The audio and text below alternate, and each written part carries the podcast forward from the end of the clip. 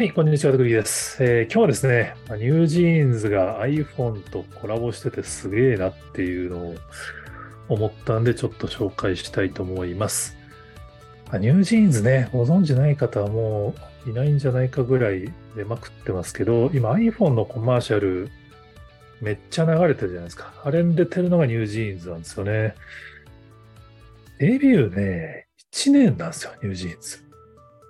すごくないですか？まあ、すごくないですかっつっても、ちょっとその、僕も凄さのほどはあんまりよくわかってないんですけど、1年、結成1年のグループが iPhone のコマーシャルにね、まあ別にその若手のアーティストは別にあり得る話ではあると思うんですけど、まあ、韓国で収録されたやつが韓国と日本で今テレビ CM で流れてるっぽいですね。で、テクノエッジさんに最初は振り付けだけの提案だった。ニュージーンズの新作 MV が全編 iPhone14 Pro で撮影されたその背景を聞いたっていう大石ゆかさんの記事が上がってまして、まあこれが非常に面白いんですけど、もともとその Apple 側から、まあ、振り付け動画を iPhone で撮影しませんかっていうの提案があって、まあ、ハイブ側、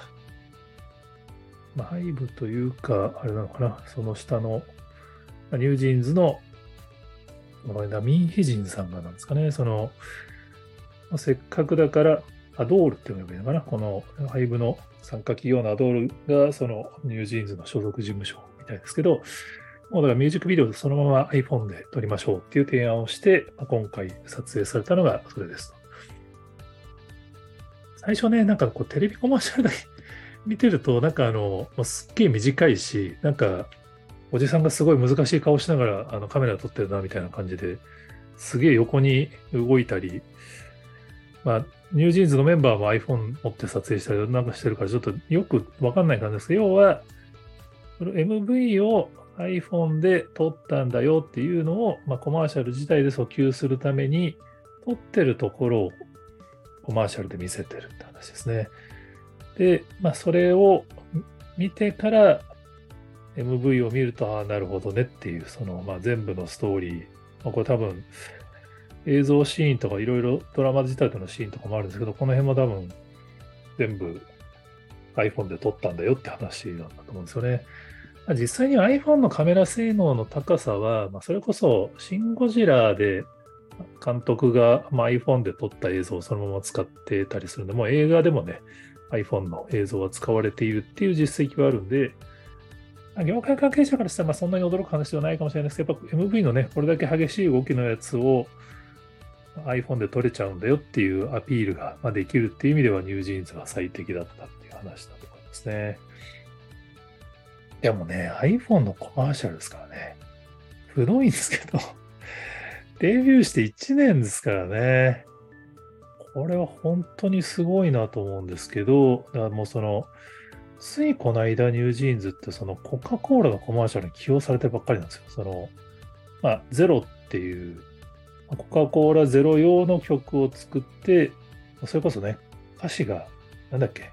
コカ・コーラマッシタみたいな感じの、なんかすごい、あの、韓国の